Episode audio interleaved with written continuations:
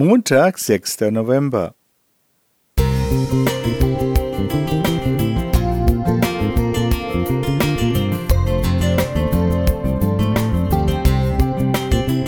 Ein kleiner Lichtblick für den Tag.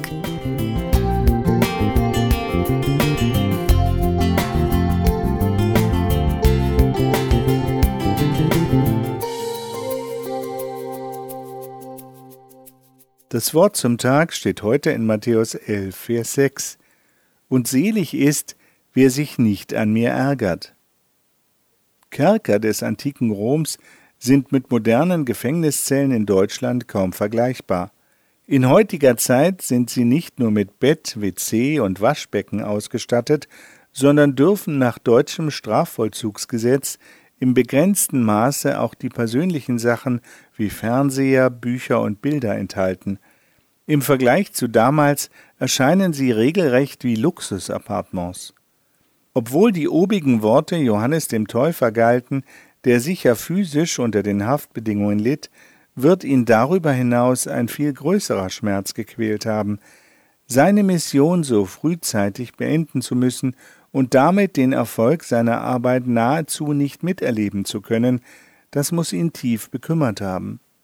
Auch wenn die meisten von uns, mich eingeschlossen, Gefängniszellen nur aus der Ferne kennen, gehen auch wir durch Lebensphasen, in denen wir wie Johannes seelisch leiden. Trotz nie zuvor dagewesener gesellschaftlicher Freiheit erleben wir alle Situationen, in denen wir Umstände nicht mehr mitbestimmen oder beeinflussen können. Gleich Mose, Josua und Kaleb drehen wir weitere Jahre in unserer Lebenswüste oder sitzen abgeschnitten von Freunden oder Gemeinde auf einer einsamen Insel, wie der Jünger Johannes auf der Insel Patmos. Das nicht endende Grau unseres Alltags kann vielschichtig sein. Krankheit oder Einsamkeit will einfach nicht weichen. Die Arbeit wird nicht erträglicher, oder wir finden erst gar keine. Die Beispiele ließen sich unendlich fortsetzen.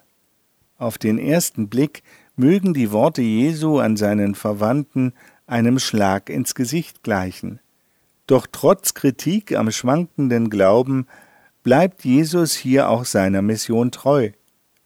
Das geknickte Rohr wird nicht abgebrochen, der hier verwendete Ausdruck selig ist, wird in anderen Übersetzungen mit freuen darf sich nach der guten Nachricht Bibel oder glücklich schätzen nach der Hoffnung für alle wiedergegeben. Und so sicherte Jesus ihm und heute dir zu, wenn du dich nicht über Gottes Wege ärgerst, sondern ihm vertraust, wirst du erleben, dass dich sein Friede und seine Freude tagtäglich begleiten werden. Mit seiner Gegenwart im Herzen kannst du dich der Härte des Lebens stellen, selbst wenn du dich nicht aus allen Umständen befreien kannst. Matthias Schütt Musik